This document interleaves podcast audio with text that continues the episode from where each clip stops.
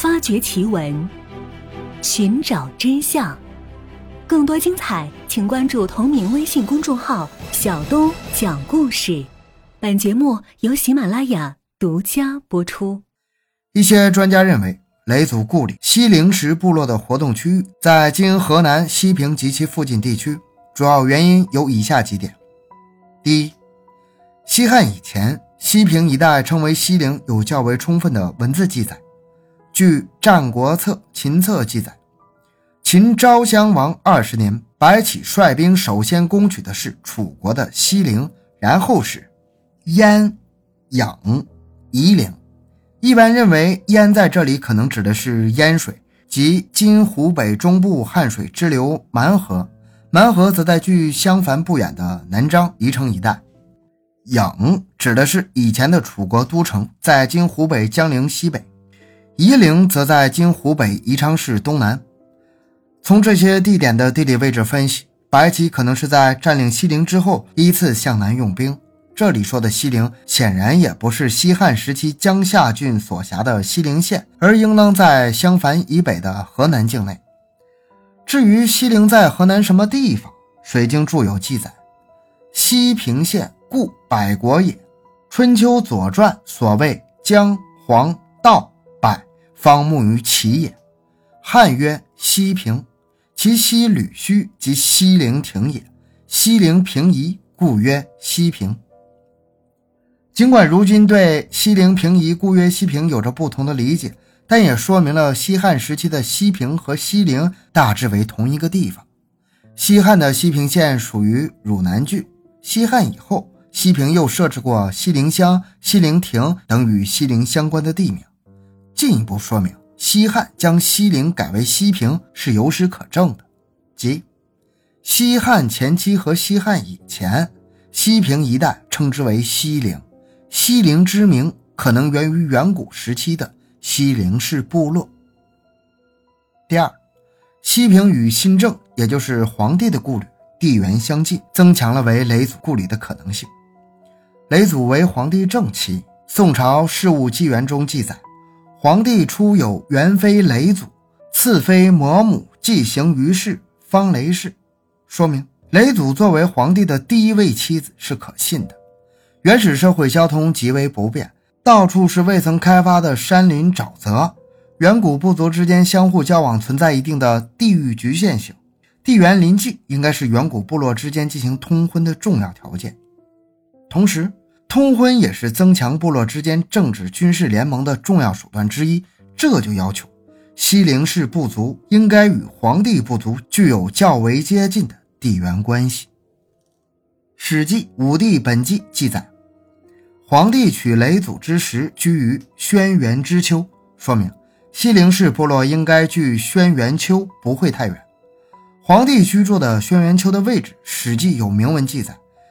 近代皇甫谧。撰写的《帝王世纪》云：“新郑古有熊国，皇帝之所都，受国于有熊，居轩辕之丘，故因以为名，又以为号。”学术界普遍认同皇帝故里在新郑。以现今的里程计算，西平与新郑相距一百二十公里。活动在新郑的有熊部落与生活在西平的西陵氏部落地缘相近，具备交往通婚的便利条件。相对而言，四川盐亭与新郑相距数千里。新郑与盐亭之间路途遥远，山水阻隔，地理的自然因素就决定了黄帝部族与当时活动在巴山蜀水之间的各部族的相互交往存在较大的局限性。第三，民俗传说和考古材料提高了雷祖故里在西平的可信性。西平县的西部乡镇。处于伏牛山余脉向平原地带过渡地段，这里的低山、土岗、平原、湖泊、河流相互交错，整个地貌呈现出复杂多变的丘陵地形。土地肥沃，水源充足，既可以从事农耕生产，也可以采集渔猎，为早期人类的生存提供了优厚的自然条件。西平境内的蜘蛛山，相传雷祖就是在这里受到。蜘蛛结网的启发之后，发明了养蚕、缫丝、织绸技术。蜘蛛山上建有雷祖庙，每年农历四月二十三日，当地群众都要在这里举办盛大的庙会，用来纪念雷祖发明养蚕缫丝的功德，所以庙会又被称为蚕桑节。狮岭岗上，也就是西陵，有一座高大的娘娘坟。当地人称之为雷坟和雷祖陵。尽管雷祖山、雷祖陵在全国有多处，但也为雷祖故里在西平提供了可信性。不过，学术界也有专家坚称四川盐亭才是西陵国故地的说法。长期以来，盐亭县因为与盛产盐的盐井相邻而得名。中国著名的历史学家蒙文通先生著的《汉禅亭考》称，禅水。在今盐亭境内，上古时称西陵河。盐亭当地历代的地方志也有上古各小部落，沿西陵河建起了西陵诸侯国，先后发明了养蚕、抽丝、制衣，并选举发明人雷祖为酋长的记载。近现代以来，历史学家在考古盐亭主盐文化的同时，也发现了大量的出土的陈桑文物、化石、雷祖文化遗迹。最具说服力的是唐代刻立的雷祖圣地碑，以及许多关于雷祖发现天虫、养蚕、制丝的传说的信物等。在民俗考古中，当地百姓称盐亭县城南六十公里的一座山为雷祖山，山上面还有一个雷祖穴，人们世世代代口头相传，洞穴就是当年雷祖的出生地。关于盐亭为西陵国故地一说，还有一个惊人的发现。一九九一年，哥伦布发现美洲大陆五百周年的纪念日当天，世界自然科学界最具权威的美国国家地理杂志发布了一期纪念专刊。专刊封面上有一幅画，是美国纽约易洛魁人手中保存的五百年前的彩色鹿皮画，而这幅画竟然是轩辕黄帝族酋长李天启年图。同期刊物上还有另外一幅画，叫做《蚩尤封后归墟职业扶桑图》。该杂志这种时刻以这种高规格形式刊登这两幅画，意义非同寻常，无异于向世界宣布，中国人五千年前就来到了美洲。而更让人叹为观止的是，一九九二年。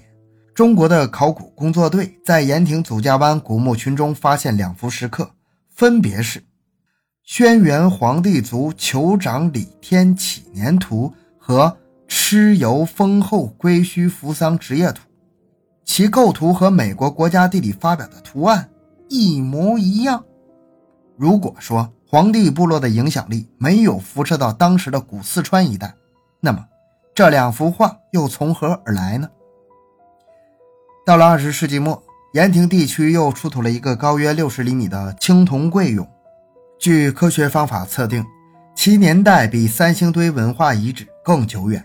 除此之外，考古人员还发现一座上古界碑，上面刻有五十多行类似文字的符号，与西安半坡彩陶刻画符号相似，是属于公元前四五千年前的文化遗存。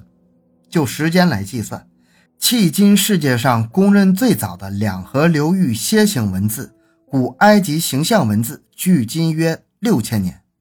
西陵国古文字大体处于相同的时间，或者更古老一些。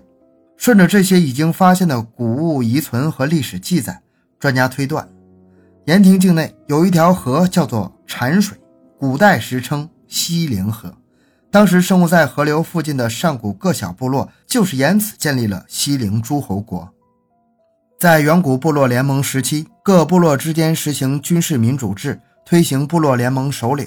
雷祖诞生的部落的领袖被推选为酋长，其势力大约北达今天的梓潼、剑阁、昭化、广元，西至三台、中江、广汉，南抵射洪、蓬溪，东至阆中。南部仪陇巴中，也就是在今天的四川省境内，而盐亭是西陵国管辖境内的一个区域。